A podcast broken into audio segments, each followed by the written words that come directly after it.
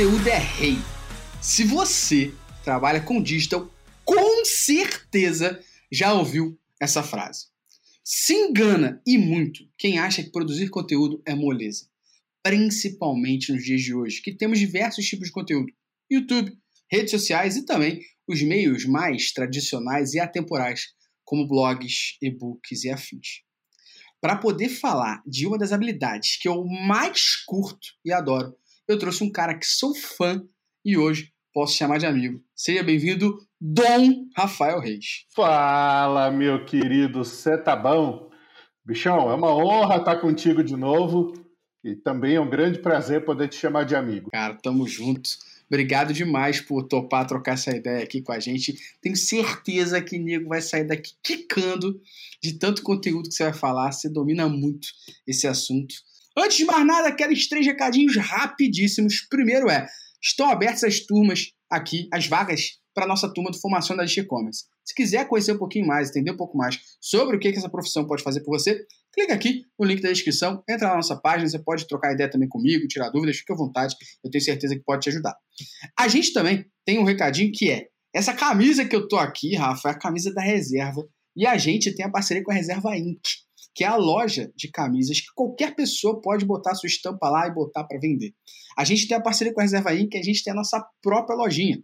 Então só entrar lá, reserva.inc barra e-commerce pro, tem várias estampas que você pode comprar, a do bate-papo sobre e-commerce, pode comprar o menos mimimi mais planejamento, você pode comprar lá o Pixel não é marmita, entre outras estampas ali, bem interessantes para você sacanear os outros por aí, tá?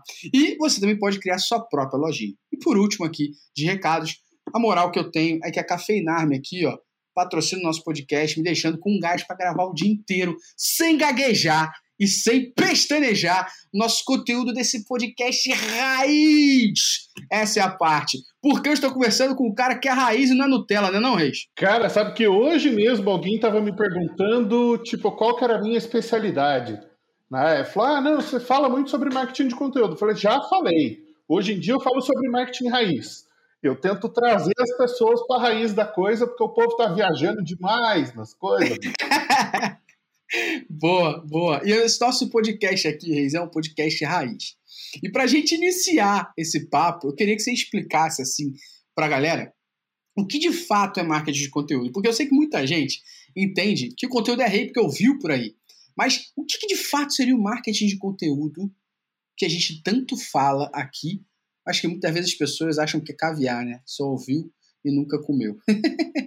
Cara, para a gente chamar de marketing, tem que ter uma função comercial. Né? Então, no fim das contas, você tem que ter um objetivo se você está fazendo marketing. Seja gerar lead, seja gerar uma venda, seja gerar um fã, por exemplo. Né? Então, se a gente for pensar no marketing religioso, o objetivo é gerar um fiel, né? mas tem um objetivo. Eu estava falando com uma organização sem fins lucrativos outro dia. Eles falaram: Poxa, mas o nosso objetivo não é gerar um lead ou gerar uma venda. A gente precisa gerar um apoiador. Eu falei, beleza, mas você tem um objetivo. A gente está começando a trabalhar agora com o pessoal da NBA no Brasil. Ele falou, cara, o meu objetivo é gerar fã do basquete. Beleza, bichão, tu tem um objetivo. Né? Se tem um objetivo, então é marketing. Marketing de conteúdo é o quê? Todo conteúdo feito para atingir um objetivo de marketing. Basicamente, a, a definição correta, boa definição é essa. Então, todo conteúdo que é feito para ser entretenimento, ele é só conteúdo. Se esse conteúdo tem como objetivo convencer alguém de alguma coisa, então ele é marketing de conteúdo. Você acabou de fazer, por exemplo, um jabá sem querer da reserva. Eu já abri uma aba aqui no meu navegador, a hora que acabar a nossa conversa, eu já vou lá garantir minha camiseta. Né? Qual é o teu objetivo com isso? É branding né, construir a sua marca, é se relacionar com a comunidade que apoia e que admira o teu trabalho, e com isso gerar visibilidade para a tua marca. Essa visibilidade vai te gerar clientes.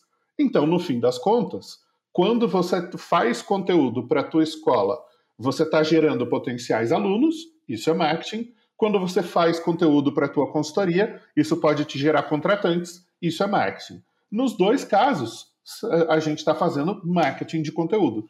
Né? Um conteúdo com o objetivo de orientar, de educar, de convencer, de ajudar uma pessoa a comprar alguma coisa, de instruir uma pessoa sobre um assunto. Né? Nós dois somos professores, a gente gera muito conteúdo. Eu tenho pessoas, gente, alunos que me acompanharam ao longo de cinco anos e nunca compraram nem o meu livro. Aí um, um belo dia eu lancei um curso, o cara foi lá e falou: Porra, vou fazer esse curso aqui do cara. Né? E aí o cara chegou lá e falou: Poxa, bicho, te acompanho há cinco anos, agora finalmente eu resolvi fazer um curso seu.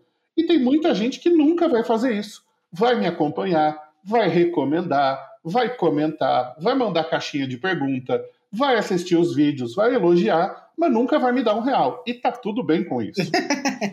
é, é, essa é a filosofia do marketing de conteúdo. Você educa, você instrui, você orienta, e para aqueles clientes que faz sentido, eles fazem negócio com você. E no final das contas, você gera autoridade sobre o que você está falando, né? Porque acho que uma coisa que é, que é importante na rede é que a gente está fazendo isso, muitas vezes, como você falou, não, se a gente tem um objetivo, é marketing, e muitas vezes o objetivo pode ser simplesmente construir sua autoridade, o objetivo pode ser simplesmente trazer acesso para o seu blog, o objetivo pode ser não somente vender diretamente, que acho que toda vez, qualquer, qualquer coisa que a gente fala na, nessa nossa parte de habilidades aqui, a gente gravou com o Kiso também, que já saiu aqui de planejamento, o objetivo da galera é sempre vender, né? Mas às vezes a, a pessoa não está no estágio ainda de comprar e você, com conteúdo, vai ajudar essa pessoa a ter agora na cabeça dela o poder de convencimento de, porra, eu preciso comprar isso, eu preciso adquirir aquilo. Talvez não somente com você, tá? Mas ela entendeu a, a responsabilidade que ela vai fazer e você conseguiu ajudar ela a entender que aquilo é importante, né? Exatamente. E outra, a gente vive no mundo capitalista. Né? A gente faz relações de troca que não são mais feitas à base de uma permuta. Né? Eu não estou trocando mais um saco de farinha por três baldes de água. Né? Eu tô, é, é, não é mais a sociedade do escambo. Você troca uma quantidade monetária por uma quantidade de serviços ou por uma quantidade de produto. Né? Então, no fim, a gente sempre está vendendo alguma coisa. Esse conceito de gerar autoridade ele acabou sendo um pouco é, transgredido ou prostituído muito por esse mundo de infoprodutos, é, mas se a gente for na raiz da palavra, o que é autoridade? É ser autor de alguma coisa. É autorar alguma coisa que transfere, né, que constrói a autoridade. Então, se você quer construir a autoridade em algum assunto, você precisa ser autor de alguma coisa.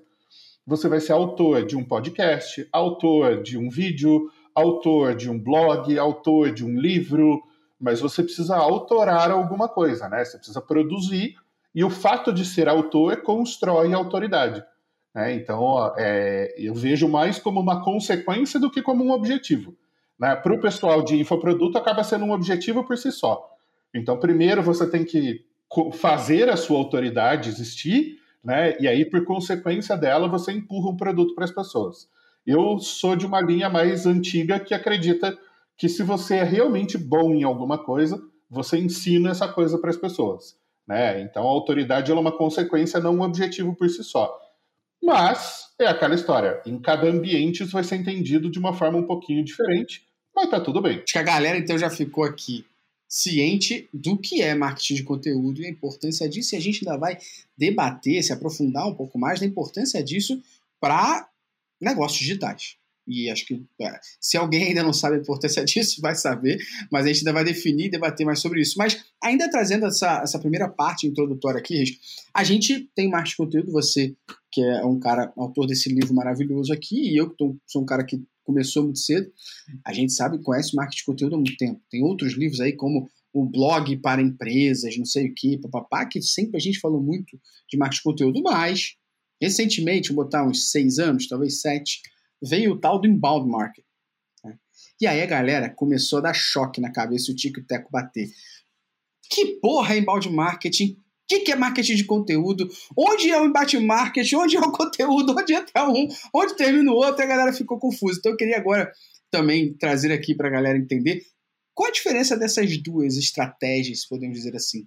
Marketing de conteúdo e inbound marketing. Tem até uma razão de por que isso aconteceu. Foi um momento histórico a Rock Content, quando começou a atuar no mercado brasileiro, ali em 2013, eh, ela pegou a mesma fase em que a Resultados Digitais estava começando a catequizar o mercado sobre o termo inbound marketing. Não é um termo comum, ele não é usado nem nos Estados Unidos. Um cidadão comum lá, um cidadão mediano, ele não usa as palavras inbound, outbound, coisa assim, não, não é um vocabulário normal, né? É uma coisa que foi abraçada pelo pessoal de marketing.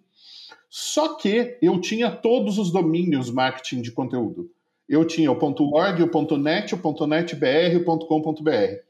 E aí, o único domínio que sobrou foi o marketingdeconteúdo.com. A Raw Content foi lá, pagou, se eu não me engano, 2 mil ou 20 mil dólares, eu nunca lembro a quantidade de zeros na transação ali. E aí eles começaram a ensinar sobre inbound marketing no domínio marketingdeconteúdo.com. E aí meio que gerou essa confusão, assim. De uma forma geral, né, digamos assim, 90% do tempo é praticamente a mesma coisa. Eu faço uma pequena diferenciação entre as escolas, uh, porque a gente tem duas escolas aí. A gente tem uma escola que eu chamo de escola de Cleveland, que é o Content Marketing Institute, que foi fundado pelo Joe Pulizzi, foi o cara que criou o termo Content Marketing, é, e que é uma escola muito focada no branding. Então, eles focam muito nas grandes marcas. Né? O, uh, eles falam muito da Kraft Foods, da Coca-Cola, da Red Bull, da BMW, de, de marcas que estão construindo uh, a percepção, o branding a partir do conteúdo. E o inbound, eu chamo de escola de Boston, porque a HubSpot é de Boston. Uh, e ali você tem um foco muito grande na geração do lead. Então é uma abordagem mais comercial. É uma abordagem mais focada, muitas vezes, para o B2B, né? mas também aquele B2C que vende para o lead final. Então, uma escola de inglês, por exemplo, é, pode ser uma escola local, pode ser uma escola nacional. É, o, então, o inbound ele tem mais essa característica da geração do lead. Você fala, ah, mas a BMW não gera lead? Gera, mas quem gera o lead é a concessionária. O que a marca faz é construir o valor da marca. A Coca-Cola gera lead? Não, velho. Qualquer lugar do universo que você for tem Coca-Cola. Né? O homem pousou na Lua, tinha uma geladeira com Coca-Cola lá. Então, assim, a, a questão é a, a, distribuição do produto. Red Bull. Cara, qualquer boteco, qualquer posto de gasolina que você for, tem lá. Então, é, é um foco muito mais em construir a marca e é um conteúdo muito mais de, de percepção de valor do que um conteúdo sobre o produto. Né? Então a Red Bull não vai fazer um conteúdo, olha, esse é um energético que vai te deixar ligadão, e você se misturar com vodka vai ficar doidão e tal. Não, o que, que ela faz? Ela faz aquela corrida aérea com os aviões na, na orla do, do Rio de Janeiro, ela faz um helicóptero que dá loop e, e tipo, capota no ar, ela faz corrida de moto, faz corrida de barco, ela investe em patrocinar aqueles caras que pulam de wingsuit, né? Uhum. Cada 10 que pula, um morre. E aí, tipo, geralmente é um atleta Red Bull. Né? Então, e esse tipo de coisa vai construindo a marca. A BMW foi a primeira empresa a lançar uma série de vídeos online. Isso em 2001, né? Uma Olha série chamada BMW Films. Tem, é. Tinha seis vídeos originalmente e depois foram sendo lançados outros. Mais recentemente, aí, faz questão de dois, três anos, se eu não estou enganado, eles fizeram um com o James Brown, que é muito louco, é um vídeo muito bacana. E em 2017 eles fizeram um na geração, na, no lançamento do Série 5 elétrico. Legal. É, então, assim, eles continuam investindo nisso. Só que, bicho, 2001 você não tinha nem banda larga. Não tinha nem o Speed no Brasil. Então, para você baixar um vídeo de 35 mega, levava três noites. Né? Isso numa conexão boa. É, e aí, aquilo foi uma, um, um, uma coisa que fez história. Né? Para o pessoal de e-commerce, por exemplo, para o pessoal de infoproduto, para o pessoal é, que precisa realmente gerar um funil de vendas, o conceito uhum. que vai se aplicar mais é o conceito do inbound marketing. Então você gera um e-book, ou você gera um infográfico, ou você gera um webinar, ou você gera um podcast, e de alguma forma você coloca ali uma, uh, um cadastro e aí você traz o lead para a tua base. E aí você uhum. começa a construir um relacionamento com esse lead, um conceito que dentro de marketing de conteúdo e de inbound a gente chama de nutrição do lead. Nutrição. E aí, uhum. em algum momento, quando esse lead está maduro, você faz a, o, o, processo que é chamado de lead scoring, né, a pontuação do lead. Uhum. Quando ele atinge uma determinada pontuação, ou quando ele levanta a mão, né, quando ele pede um contato comercial, aí você vai lá e fecha uma venda com esse cara. E isso pode ser um processo self-service, em que ele mesmo entra na landing page e faz a compra, uhum. ou pode ser um processo assistido, né, por um profissional de SDR, por um profissional de vendas, é, uhum. ou mesmo uma venda por telefone, uma venda presencial, uh, um inside sales, uma venda no chat do e-commerce, né, uma venda assistida de alguma forma. Então, assim, me estendi bastante, mas é importante entender aí a diferença é, exatamente. porque na prática isso não vai mudar nada, tá? É só uma diferenciação teórica, né? Ela vale muito para o MBA, ela vale muito para a academia. No dia a dia, o que interessa é o seguinte: você está gerando um conteúdo que vai abastecer a sua base de clientes, eh, de uhum. leads, uhum. e em algum momento esses leads vão virar clientes. Legal. Basicamente, se a gente fosse resumir tudo, é isso. É, isso é importante porque a galera que está aqui assistindo a gente, a galera que está ouvindo a gente, precisa entender a diferença desses conceitos, precisa entender na prática o que é. E a gente, às vezes, não. Sei lá, às vezes eu sinto que as pessoas têm vergonha de perguntar, né? Então o podcast faz essa, esse, esse papel aqui para ajudar você que estava com vergonha de entender as diferenças aqui. Aprendeu agora na palavra do mestre Rafael Reis. E Rafa, a gente tem uma questão que, que que acontece que tem muita gente que acha que é só sentar a bunda e escrever. Cara, mas tem muita técnica por trás disso. Eu mesmo usei várias para escrever o roteiro do nosso podcast aqui. Quais seriam as etapas ou técnicas do marketing de conteúdo em si? Ó, se a gente for descer lá na raiz mesmo, lá no fundamento do negócio, a primeira coisa que você tem que saber é o seu posicionamento. Né? Então você tem que ter muito definido o lugar que a sua marca quer ocupar na mente do cliente. A uhum. partir daí, você vai tirar coisas como, por exemplo, o tom de voz, os valores da marca, é, a forma com que você vai se comunicar, se vai ser em primeira pessoa, se vai ser em terceira pessoa. Né? Então, são definições que vêm do branding, uhum. né? vêm da raiz, dos fundamentos do marketing. Se a gente for pensar numa coisa mais prática, mais operacional, a primeira coisa que você tem que saber é a persona. Né? Então, se, com quem você está se comunicando? É um profissional de e-commerce? É um dono de e-commerce? Ou ele é um, um, interessado em criar um produto uhum. digital como uma assinatura de um software, por exemplo? Uhum. Né? Então, entender essa persona vai ajudar você a, a produzir o conteúdo selecionando aquilo que você precisa entregar para essas pessoas, né? filtrando a mensagem. Numa segunda etapa entra o planejamento. Então eu vou fazer um conteúdo sobre, sei lá, co é, como destacar o seu e-commerce nos resultados do Google. Pô, uhum. então eu vou entender quais palavras-chave as pessoas estão buscando sobre esse assunto, vou estruturar o meu conteúdo baseado nessas palavras-chave, uhum. e aí eu vou topicalizar esse conteúdo, ou seja, eu vou ter um tópico de introdução, eu vou ter um desenvolvimento com vários subtópicos, uhum e eu vou ter recomendações finais. É, em cima disso, eu vou trabalhar com técnicas de SEO, por exemplo, como linkagem interna, como clusterização de conteúdo. Ah, então esse conteúdo tem uma determinada categoria, ou ele tem uma determinada tag dentro do site, ou se ele vai para uma rede social, ele é representado por três, quatro, cinco hashtags. Uhum. É, ele é um conteúdo mais visual, em que eu consigo usar ilustrações então eu vou ter que encomendar essas ilustrações ou selecionar isso no banco de imagens.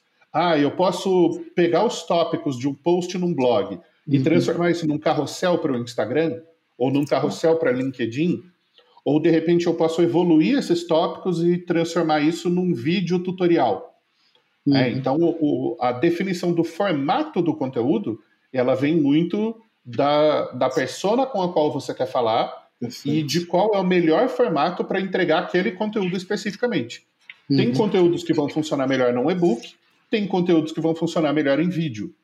É, tem conteúdos que podem ser consumidos via podcast, agora tem conteúdo que o cara tem que anotar muita coisa. Perfeito. Então, o ideal é que você tenha um formato em que ele Perfeito. possa copiar e colar, que ele possa baixar, que ele possa taguear de alguma forma para a posteridade. Uhum. Né? Que ele não tem que ficar caçando no áudio caçando depois no vídeo em qual trecho você falou cada coisa. É, e aí, por fim, vem a, o, o, processo de publicação. Né? Então, eu vou publicar esse conteúdo, eu tenho que taguear esse conteúdo, eu tenho que colocar os links de uma forma estruturada, é, eu tenho que otimizar título, descrição, é, se for um vídeo no YouTube, a descrição ela tem características específicas. Né, a quantidade de caracteres que vai aparecer antes da pessoa clicar ali para ampliar. Uh, no YouTube, por exemplo, eu tenho as tags que eu posso agregar ao vídeo, que funcionam uhum. muito. Uh, nos agregadores de podcast eu vou ter esse tagueamento também. Perfeito. Já na rede social eu não tenho isso, mas eu tenho as hashtags. Né? Num blog eu até posso colocar as antigas meta tags, mas o Google não lê desde 2009, então não vai servir para nada na prática. Agora, tem vários temas de WordPress que permitem você inserir as tags de maneira visual. Né? E aí elas, de alguma forma, vão trazer uma. Uh, não uma relevância em termos de SEO, mas elas uhum. vão linkar para as tags do blog, e aí isso traz um backlink, né? o, o link Perfeito. reverso, é, que é um link que ajuda o Google a entender os tópicos do seu blog.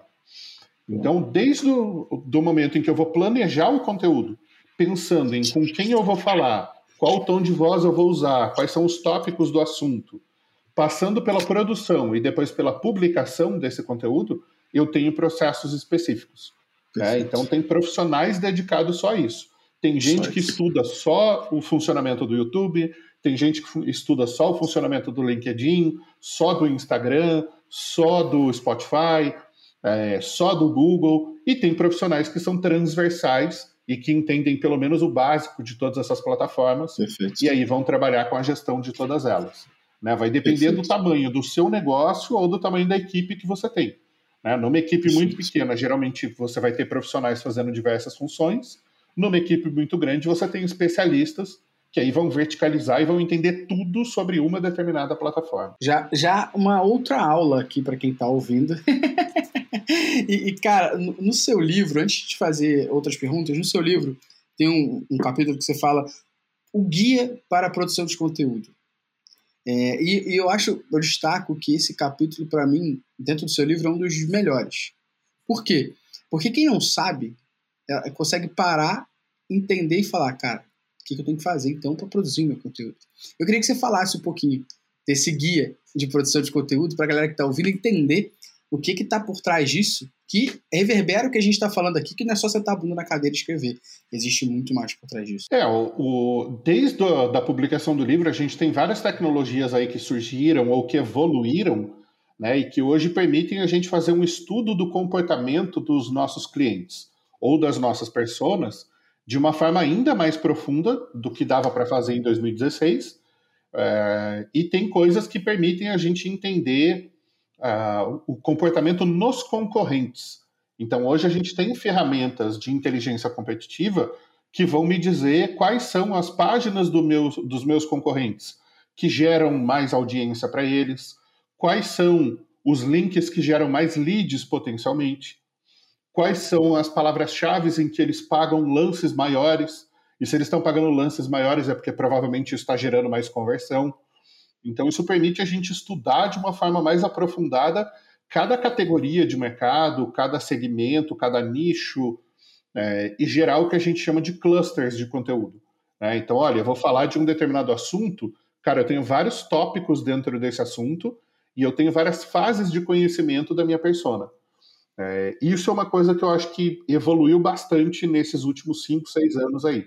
É, a, a, quantidade de ferramentas que a gente tem para montar um funil ela é muito mais ampla hoje. Né? Então você consegue entender em que fase de maturidade o seu lead está. O quanto ele entende sobre o mercado, o quanto ele entende sobre o produto, o quanto ele tem consciência do problema que ele tem e dependendo desse nível de, de consciência, o quanto ele está próximo de uma decisão de compra ou longe de uma decisão de compra. E aí você entende se você tem que fazer um conteúdo mais de orientação ou mais de persuasão. Né? Tipicamente, eu sempre apostei em conteúdos de orientação, mas isso vai muito da minha característica como professor. Uh, mas tem um case, por exemplo, que dá para citar, e eu acho que ajuda muito a ilustrar isso, a gente atende a hotéis.com em vários países desde 2016. Tipicamente, um site de reservas de hotel ele vai ranquear para os nomes de hotel. Né? Então, você vai buscar lá, sei lá, Hotel Ibis Morumbi, e aí você vai achar o, o link lá na hotéis.com e vai reservar aquele hotel com as características de, de desconto lá da hotéis.com. Mas a gente estudando o comportamento da, das pessoas que reservam hotéis, a gente entendeu quais são os gatilhos de comportamento, né, os geradores daquela reserva, e a gente começou a gerar conteúdo para essa para esse comportamento.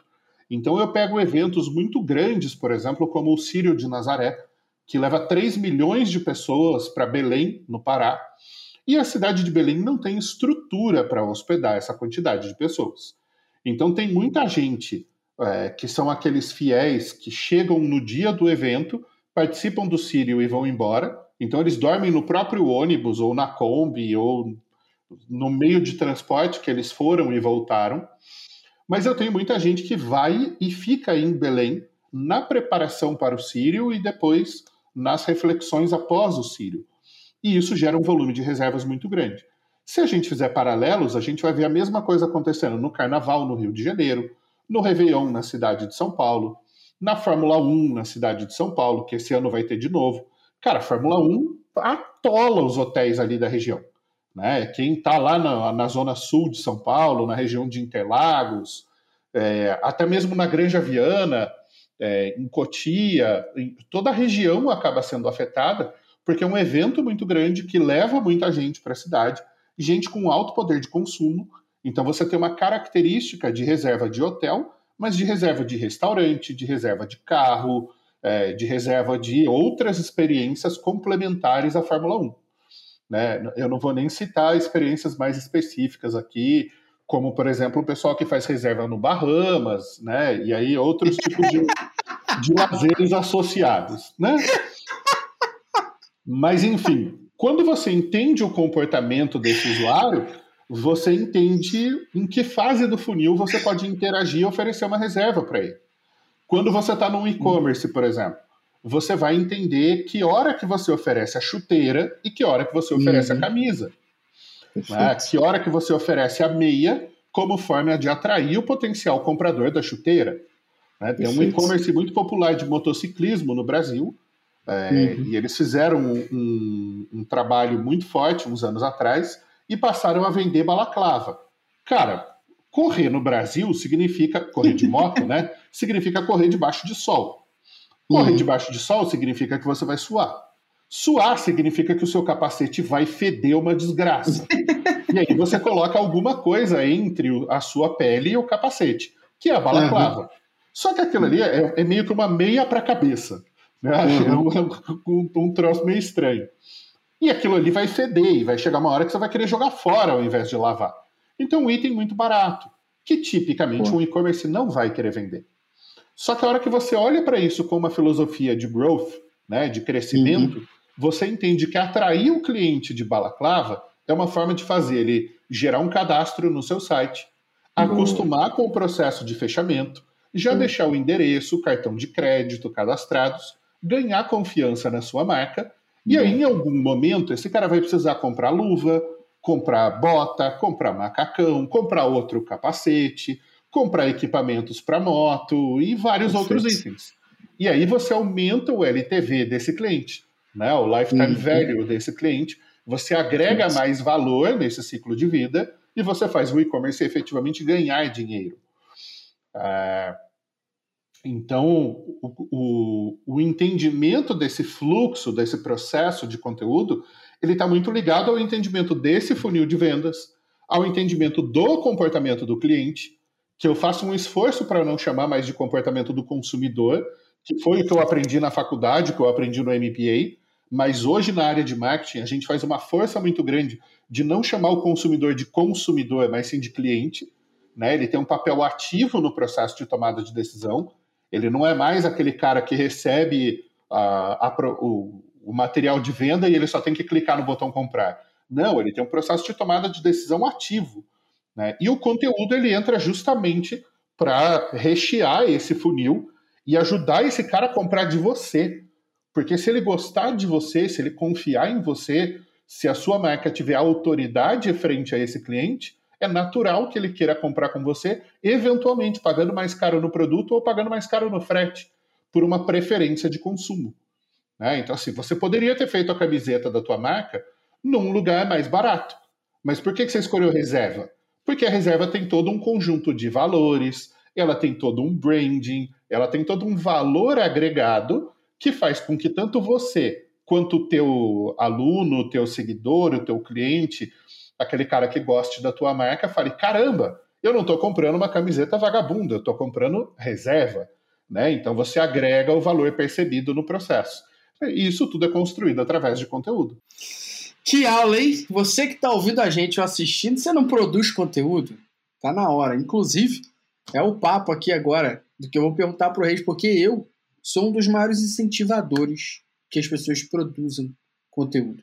A gente precisa de mais blog, a gente precisa de mais podcast, a gente precisa de mais canal do YouTube, a gente precisa de mais gente dando sua opinião. Inclusive, quando as pessoas pegam um post meu que está no meu blog, as pessoas pegam alguma publicação que eu fiz no LinkedIn, no Instagram, e confrontam, debatem comigo com uma opinião controversa, eu sempre falo, cara, por que, que você não escreve sobre isso? Por que, que você não faz um vídeo sobre isso? Por que, que você não produz um podcast sobre isso? A minha opinião é uma opinião, a sua é outra. E isso vai ser ótimo, porque é e sim que existe o debate para que as pessoas possam tomar suas decisões e tudo mais. Então a gente precisa de mais blog, a gente precisa de mais podcast, a gente precisa de mais canais do YouTube que de fato compartilhem um conhecimento raiz e aprofundado, e não somente conhecimento ali no topo da pirâmide, que é para você vender curso. Então a gente precisa de mais gente fazendo isso. E aí, Reis, a minha pergunta para você em cima desse meu desabafo aqui é: a pessoa que produz conteúdo, que habilidades ou que skills ela deve ter, conhecer para produzir um bom conteúdo? Cara, eu vou focar mais nas habilidades humanas do que nas habilidades técnicas. Acho que assim, primeiro tem que gostar de gente. Cara, você tem que gostar de ser humano. Você tem que gostar de ajudar. Você tem que gostar de tirar dúvida. Você tem que ajudar, gostar de ser útil para as pessoas. Um dos caras que eu tenho grande admiração no mercado de conteúdo é o Jay Baer. O Jay escreveu um livro chamado Utility, que é um trocadilho com YouTube e utilidade em inglês. E ele tem uma frase que eu adotei largamente, falo em todos os cursos e palestras. Se você não pode ser divertido, seja útil.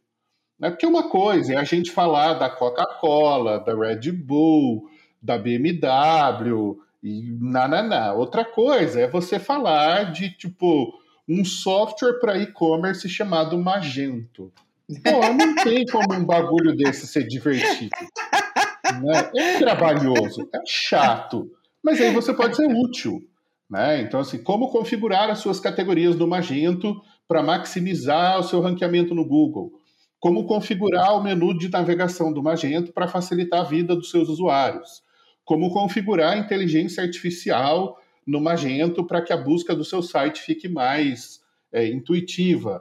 Então, você pode gerar conteúdos úteis que ajudem as pessoas a usar uma plataforma de software para construir um e-commerce. Né? Não tem como um troço desse ser divertido. É, é, então, você pode ser útil. Eu tive a honra de fazer um workshop com o Jay em 2013 no Content Marketing World.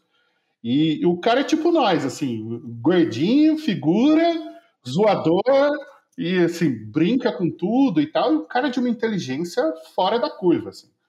É, e uma baita humildade. Você manda mensagem para ele no Twitter, ele responde.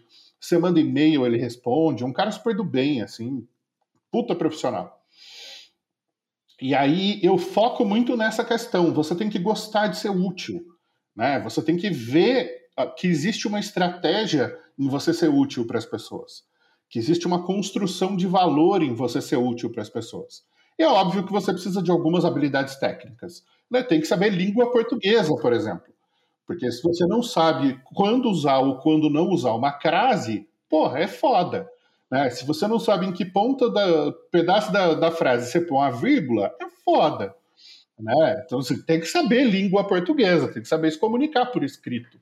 Né? Isso por si só já exclui um monte de gente do mercado. E assim, é, vai estar sendo triste ler muitos textos, né? É, cara, uma outra habilidade importante tem que saber o básico de SEO. Tem que saber o básico de analytics, tem que saber o básico de tagueamento, tem que saber o básico de comportamento. Né? Então, assim, o básico de marketing ou de marketing digital, se quiser chamar dessa forma, você tem que saber. Né? Você não precisa ser um ninja de SEO e saber fazer uma puta configuração. Mas, cara, o básico do que é um title, um H1, uma meta description, uma linkagem interna, um tagueamento, você tem que saber. Você não precisa saber fazer um tagueamento do Analytics 4.0 dentro do Tag Manager, dentro do Adobe Cloud. Mas, porra, o mínimo de um tagueamento de Analytics, de um UTM Source, você tem que saber. Né? Então, assim, eu, eu sou a favor sempre do basicão bem feito. É, toda vez que o pessoal vem fazer curso em São Paulo, a gente dava muito curso presencial, via muita gente de fora, né, de outros estados, e o pessoal perguntava o que, que é o prato típico aqui de São Paulo? Eu falo, cara, você tem três respostas para isso. Você pode pegar o bom e velho filé à parmegiana, é um prato típico paulistano. Você pode pegar o virado à paulista, mas aí, bicho, tu tem que estar tá com disposição, porque é um prato pesado. Você vai assistir aula tarde, né? Tem, tem que estar com fome. Né? Nós que somos gordo profissional, foda-se, nós manda até feijoada e assiste aula de boa, né? Mas os amadores, assim, você tem que avisar, né? E se for quarta-feira, eu falo, cara, o clássico em São Paulo é feijoada de quarta e de sábado. Ah, então são três alternativas que você tem aí. Vai ter muita margem para discussão sobre esses três pratos, mas o, o, classicão paulistano mesmo é o virado paulista na padoca. Né? Você vai na padaria para comer, não é você ah, vai no restaurante, não, você vai na padaria padoca. comer o virado paulista ou o filé parmegiana. É o prato típico de São Paulo. Então, assim, cara, o básico bem feito, né? O, o, o simples, você tem que saber fazer. Né? Então, antes de querer fazer o escargot, cara, aprende a fazer o miojão, né? O, o miojão com molho de tomate e atum, que já salvou muita gente na época da faculdade, né? Isso aí o cara tem que dominar. Não adianta querer falar, ah, não, não sei nada de analytics. Porra, então aprende. É, pô, tem muito conteúdo de graça no YouTube, cara. Tem curso na Udemy por 25 reais, irmão. Não tem desculpa para não saber. Sabe, o um mínimo de boa vontade o peão tem que ter, senão não, não dá para trabalhar com digital. Né? Conheço, conheço um blog que tem bastante conteúdo interessante sobre o tema. Exato, o cara pode ir lá, métricasboss.com.br vai ter bastante conteúdo bom lá. E se deixar comentários, os caras até respondem. Os caras respondem.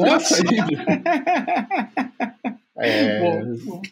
Então, assim, de habilidades, eu acho que tem, tem os dois lados, né? Tem os hard skills aí, as habilidades é, técnicas, técnicas, que tem que dominar, e não tem desculpa uhum. para não dominar. Porra, a gente vive numa era em que tem o Google, bicho, você encontra qualquer coisa que você quiser, né? E se tiver preguiça, você vai lá, compra um curso e aprende.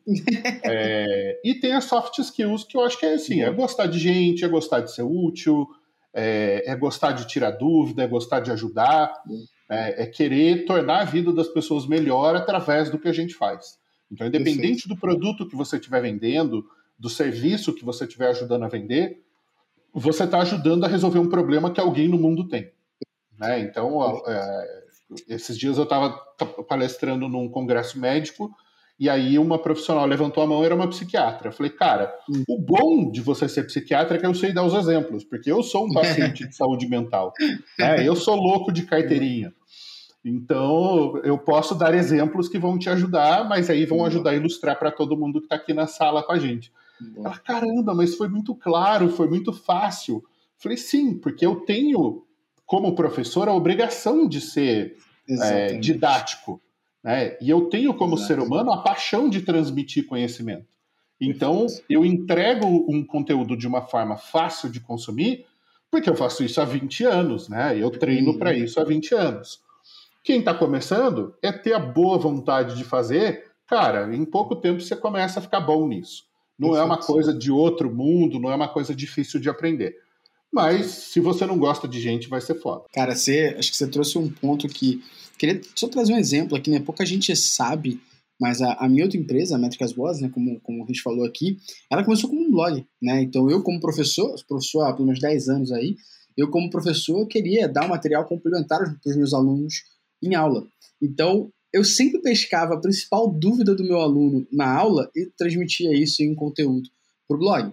Que aí, no mínimo, eu já tinha uma audiência. Quem era? Aqueles 10 alunos, 20 alunos da sala de aula que tiveram uma dúvida que eu expliquei para eles em sala de aula, mas que depois eu criei um artigo para deixar isso exemplificado. E é claro que Métricas Boas lá existe há sete anos, começou como blog, consultoria, hoje escola, tá, streaming também e tal.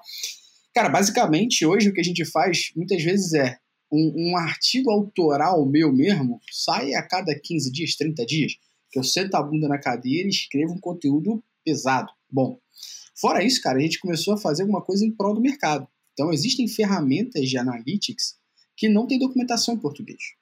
Então, uma das coisas que a gente fez recentemente foi traduzir toda a documentação do Mixpanel, que é uma das ferramentas de analytics aí que não tem. A outra que a gente fez foi traduzir toda a documentação da amplitude, e a gente traduz isso em artigos pensados da nossa forma de escrever, e além de pensados, lógico, a nossa assinatura ali, brincando, sacaneando, mas ao mesmo tempo de uma forma que as pessoas, ao buscar no Google, encontrem. Ou seja, no final eu boto lá artigo traduzido de e boto o link original como autoridade, porque não fui eu que escrevi aquele, aquele artigo. Eu apenas traduzi e eu boto a referência dele lá dentro. Mas a gente ainda assim bota a nossa assinatura no artigo. E, cara, o que, que eu tô ganhando com isso? Ter traduzido a porrada de artigo ali, né? Cara, eu tô ganhando com isso é que as pessoas estão entendendo que a Métricas Boss vai ter tudo. Que lá você encontra Analytics, Mixpanel, Amplitude, você encontra YouTube, você encontra Adobe, você encontra ali. Então, cada vez mais eu consigo me tornar um portal melhor. E acho que é legal, eu queria fazer uma. uma um, também um adeno aqui, um salve para minha profissional de conteúdo aqui da E-Commerce Pro, a Bia, Beatriz Santos, vai estar tá ouvindo a gente aqui com certeza. A Bia, cara, eu sentei com ela, abri o WordPress, mostrei como é que funcionava o Yoast, mostrei como é que funcionava o Keyword Planner, mostrei como é que funcionava o Google Trends, falei como é que funciona, como é que ela podia ver alguma coisa no Search Console, na SEMrush, para ela entender, quando ela produzia o artigo ali, baseado nas ideias e estratégias que a gente fez, quais eram as técnicas que ela tinha que usar para nosso artigo, que é a nossa parte ali, ele entregar o que a gente espera, que é o mínimo. Né? E aí tem outras áreas que vão deixar nosso site melhor, tem outras coisas no HTML que a gente vai ter que mexer da parte SEO. Mas o mínimo que ela tinha que fazer era como é que ela faz isso aqui ficar direito, né? Legibilidade, a parte de SEO, outras coisas. E, cara, a gente hoje já tem vários artigos bem interessantes, está em primeiro lugar do Google. E, cara, o mérito dela ter aprendido a base, né? O essencial aí, né? Dessa parte para poder conseguir crescer nesse sentido. Então acho que é, que é uma parte legal aqui. E aí, indo para os finalmente aqui, Reis, cara, você é um cara que eu admiro muito, como eu já falei, sou teu fã, e você está nesse mercado há bastante tempo. E aí, com certeza, não só o livro, a experiência que você tem de atender gente gigante, a experiência que você tem de ver gente falando merda no mercado, entre outras coisas. Eu queria entender para você, cara, quais são os principais ou maiores erros que as pessoas, as empresas cometem com o marketing de conteúdo? Eu acho que o primeiro deles é achar que é matemática pura no curto prazo. né? As pessoas estão muito acostumadas a comprar mídia. A gente tem baixado vários estudos aí da eMarketer, da McKinsey, da Deloitte. A, McKinsey tem muito material bom. Uhum. É, cara, coisa assim, nível global. Né? Os maiores e melhores estudos do mundo. E a gente uhum. vê que existe uma mentalidade muito ligada à compra de mídia. Comprei hoje, tenho resultado amanhã. Ok. Uhum. Mas existe uma falta de mentalidade em relação ao médio e longo prazo. E assim, eu não vou citar os nomes aqui, mas, cara, claro. um dos maiores lojistas do mundo e que tem atuação no Brasil nos últimos anos, uh, um dos cinco maiores marketplaces do Brasil, uma das cinco lojas de consumo de eletrônicos mais popular no Brasil. São três exemplos de clientes aí que a gente atendeu nos últimos quatro, cinco meses e que uhum. tem zero cultura de SEO. A ponto uhum. do cara de lá de dentro falar: cara, a gente não tem verba para investir em conteúdo e eu sou o único profissional de SEO aqui dentro e eu preciso convencer o diretor de TI ou a diretora de aquisição ou o diretor de whatever a investir em conteúdo, a investir em SEO. Tem uma falta de visão estratégica uhum. da gestão de grandes e-commerces, de grandes plataformas, de marketplaces no Brasil. Uma falta de entendimento de como o digital funciona. Então, uhum. é uma uhum. galera que está no C-level, entende muito de negócio, mas entende muito pouco de digital. É, ou como o pessoal gosta de falar em São Paulo, digital, né, com três Gs, porque é chique. Você vai na Vila Madalena, o pessoal só trabalha em digital. É, é, Então, o maior erro é essa falta de cultura de investimento em orgânico. E aí, cara, vou citar um cliente nosso aqui que é exatamente o contrário disso e que tem uma puta cultura de investimento uhum. de médio e longo prazo em conteúdo em SEO, que é a Leroy Merlin. Cara, a Leroy uhum. saiu de 9 milhões de sessões pré-pandemia, dezembro de 19, para 36 milhões de sessões agora Sim. em agosto de 21. Ah, tem o efeito pandemia nisso? Lógico que tem. Só que agora as lojas todas já abriram, boa parte do público já tomou duas doses, já está uhum. voltando a comprar em loja física, e, cara, o digital está só crescendo. E os números uhum. que eu estou uhum. citando não são segredo, tá? Eles estão lá no SEMrush, abertos para quem quiser ir lá olhar. É... Então, cara, um crescimento de quatro vezes, né? que é ridiculamente grande para o período, a gente está falando de 18 meses. É, por quê? Porque tem uma cultura de investimento em conteúdo, Legal. em orgânico, em analytics, em estratégia. Legal. Cara, o 3.com passou pelo mesmo cenário. Né? O mercado deles foi brutalmente atingido pela pandemia. O mercado de reserva de hotel zerou. Né? O mercado uhum. de aviação zerou no mundo. Uh, e os caras tiveram um crescimento muito representativo uhum. com o investimento em conteúdo. Eles não pararam durante a pandemia. Eles diminuíram, lógico, mas eles não pararam em nenhum momento. Ah, cara, vários outros mercados aqui que eu poderia citar, farmacêutico, construção civil e coisa e tal. O mercado de software tem adquirido uhum. um pouco mais dessa cultura. Acho que o principal erro é não entender que é um jogo de médio e longo prazo. Que você vai investir hoje e vai começar a ver os resultados daqui quatro meses, seis meses, oito meses, um ano. Né? Só que a partir de um ano, o ROI disso já deu 100% ou mais. Então tá saindo de graça. E aí você uhum. pode continuar investindo, porque só o que subiu a sua audiência já está pagando o seu investimento, já está dando lucro. E aí os clientes que têm mentalidade de investimento em orgânico, o que, que, que eles fazem? O salto de fé no primeiro ano, botam dinheiro nesse crescimento, depois de um ano essa conta empatou e o lucro está pagando o investimento, a partir daí, ele continua fazendo o investimento, só que está uhum. saindo a custo zero para ele. Né? Então, assim, isso é uma mentalidade de entender negócio digital, de entender a lógica desse consumidor digital, desse cliente digital. Né? Sem querer, falei consumidor aqui. é, um outro erro muito comum é fazer atribuição de conversão é, sempre pelo último clique. Cara, isso me emputece porque você fala, bicho, é lógico que o primeiro clique, muitas vezes, foi baseado numa mídia de display. Uhum. Só que aí você tem vários canais participando dessa conversão, boa parte deles orgânicos, alguns branded, alguns não branded, e aí você vai e atribui a conversão para o last click. Cara, isso é um tiro de escopeta no próprio pé, com cano duplo. Né? É, é um erro básico de atribuição. E todo mundo no mercado comete. Uh, cara, troca de plataforma sem planejamento. É uma Nossa, coisa é. que tem acontecido demais. A gente tem um Sim, cliente também. que recentemente migrou de WordPress para Kentico e assim perdeu 80% do, do, do tráfego e 100% do taqueamento. Uh, Segunda-feira a gente tinha reunião com um cliente e ele desmarcou porque todas as tags do site simplesmente desapareceram depois de um deploy. Então subiu uma versão nova e todo o tagueamento Sim. orgânico e de mídia evaporou depois do deploy. Sim. Então, assim, cara, muito erro básico né, de, de conhecimento, de fundamento.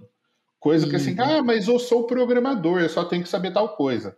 Ah, mas eu sou SEO, eu só tenho que saber tal coisa. Ah, mas eu sou, sou social media, eu só tenho que saber tal coisa. Não, cara, o básico de tudo você tem que saber. Não tem? É tipo assim, ah, eu vou dirigir como eu vou pilotar moto, eu não preciso saber como é que um carro funciona. Não, filho, você tem que saber o básico de tudo. Né? Você tem que entender o conjunto de leis de trânsito. Você tem que entender que a prioridade é do pedestre sempre. Não é porque ele está fora da faixa que você pode atropelar. Né? Sim. Tem, são regras de convivência social. Né? E isso se aplica para o digital também. Né? Então, assim, o básico de tudo, o cara tem que saber. Se você não sabe, o que, que vai acontecer? Você vai ser sempre mal pago, sempre vão te oferecer as piores oportunidades, né? E você vai sempre achar que você não está crescendo porque as pessoas não reconhecem o seu talento. Não, tem que saber fazer o trabalho. Tem que estudar, tem que se atualizar. As coisas mudam na nossa área. Né? As coisas mudam o tempo todo. Ah, veio agora o Analytics 4.0 e os caras tiveram que fazer um rompimento, porque, cara, não dava mais para usar a filosofia de metrificação antiga para uhum. metrificar o que a gente precisa hoje em dia. A internet evoluiu, as necessidades mudaram. Não dava mais para atualizar um software. Teve que escrever um software do zero. Ah, mas vai ter uma ruptura. Vai ter uma ruptura. Bem-vindo ao mundo. A realidade é essa. né? não, não adianta chorar, é assim que é. Né? Assim como no SEO, a gente tem uma, uma, série de rupturas acontecendo faz anos, desde 2010, desde antes do Google Panda, que o Google avisa, cara, site lento não vai mais ranquear.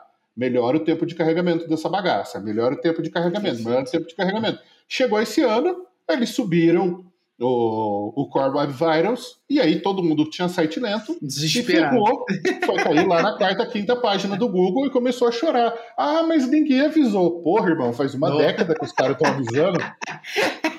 uma fucking década. Você tava onde? Né? Tipo, tava em criogenia em Marte, que você não ficou sabendo, porra. Então, o, o erro clássico, e que aí ele se subdivide em vários, é a falta de planejamento. A falta de né? planejamento. É fazer as coisas no improviso, é fazer as coisas ah, no achismo, é fazer uhum. as coisas no grito, né? O, o, o, que na, na tua área é um termo muito comum, né? Que é o ripple. Né? A pessoa com o salário mais alto na mesa é a que manda. Né? Então, assim, cara, personal opinion. Porra. Então, assim, cara, você não pode aceitar a opinião do cara que ganha mais na mesa. Ele é o que menos sabe, provavelmente. É o que menos sabe, provavelmente. Porque ele entende de negócios, cara. Ele entende de é. contrato, ele entende de SAP, ele entende de jurídico, ele entende de relacionamento com fornecedores, de negociação de software, de plataforma, de relação interdepartamental, de fazer relatório para o conselho. Ele entende de negócios mas ele não entende da parte técnica, é por isso que ele tem um time técnico. E se o time ele técnico não levanta a mão ou não levanta a voz na hora que é necessário e fala, cara, para, porque vai dar bosta, né?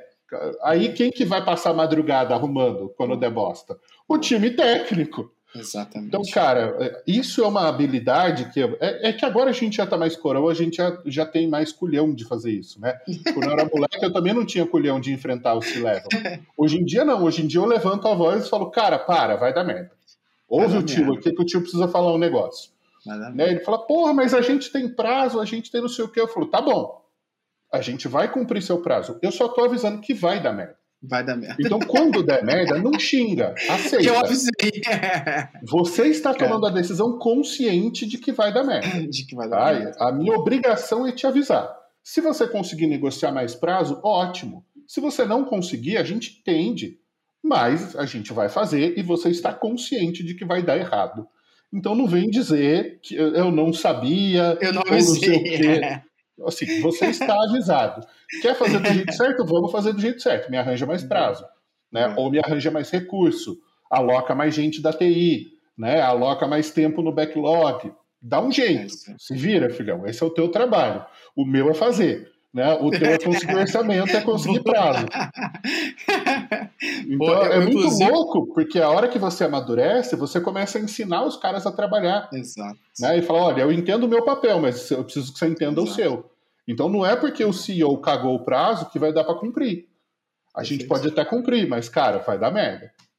É, então, eu, quero... assim, eu, eu, acho que essa função de Capitão Nascimento, sabe, é, é, é muito importante. É falar, ia... cara, beleza, o Papa vai chegar, isso. ele quer subir o morro, tá bom, mas eu tô avisando, vai morrer gente. Vai subir sem elemento surpresa, vai perder. Esse era o primeiro sonho que ia dar aqui. Eu, eu, eu, eu uso tropa de elite em todos os contextos possíveis, porque eu falo, cara, aquilo ali é uma aula de Brasil, filho. É isso aí. Você não tá é entendendo que o Padilha, os é três filmes, né? Uh, eu, eu, descobri isso há pouco tempo. A hora que você para para pensar, você fala, mas é óbvio. Uhum. Né? Mas só é óbvio depois que alguém te fala. Cidade de Deus, Tropa de Elite 1 e Tropa de Elite 2 são uma trilogia. É trilogia, com certeza. Os três filmes explicam o é, porquê é. o Rio de Janeiro é o que o Rio de Janeiro é, é hoje. Né? Então, o que aconteceu 50 anos atrás e o que aconteceu na década passada ou retrasada, sei lá. Não, mas aquilo ali é uma aula de Brasil. É uma aula. É, então, quando Não. o cara fala, tá bom, tem que trazer o Papa, Exatamente. nós vamos subir, nós vamos deixar o morro seguro. Mas vai morrer gente, filho. Eu tô avisando, vai dar merda. E é uma aula de liderança. Eu acho que o Campo trouxe. Eu queria fazer dois salvos aqui em toda a tua frase, em toda a tua, tua parte aqui de explicação. Salvo número um, é justamente para isso, né? O Campo trouxe tem duas coisas ali que eu quero destacar de liderança, que é quando ele fala. Vamos, é, a gente vai. Avisaram aqui sobre baile funk no Morro da Babilônia. A gente vai subir agora, capitão. Vai subir sem elemento surpresa. Vai dar merda. Vai dar merda. Ele avisa isso ao, ao chefe dele que ia dar merda. Essa é a primeira questão. E número dois é quando ele tá indo resolver um problema e tem um monte de gente que não vai resolver o problema e ele grita: não vai subir ninguém, não vai subir ninguém. Isso é um papel de liderança que você pode exercer em chegar para alguém e falar assim: não, não, não, negativo, negativo. o conceito de estratégia. então, acho que tem duas coisas importantes. Eu queria só é, é, é, ressaltar também que a gente tem um podcast aqui que a gente falou sobre proatividade com o Diego Cidade e a gente menciona um pouco disso, sobre essa questão é, de você buscar mais conhecimento além do teu status quo, você entender algo acima disso, que é importante para você como profissional, para você que trabalha no digital. Reis, uma aula em formato de podcast. Muito obrigado, cara. Muito obrigado mesmo por cara, isso tudo, é, esse conteúdo compartilhado. Não é demagogia, você sabe disso. É sempre um grande prazer estar contigo. É uma honra estar aqui, poder dividir com um cara que eu admiro, que faz um trabalho fodaço também. Então, assim, ó, o bom da gente conviver com gente boa é que a gente tem acesso a gente boa. né? Então, o mesmo que eu falei do Jay Bear, eu falo de ti, cara, puta, é, é muito bom estar aqui. Obrigado, cara. Obrigado, é recíproco, sou teu fã. Você que ouviu e assistiu nosso podcast, muitíssimo obrigado. Tenho certeza que esse conteúdo te ajudou muito e pode ajudar outra pessoa, então pode compartilhar com quem você quiser. Solta o dedo aí e joga para todo mundo. Não esquece que toda terça-feira tem episódio novo. Um abraço e valeu!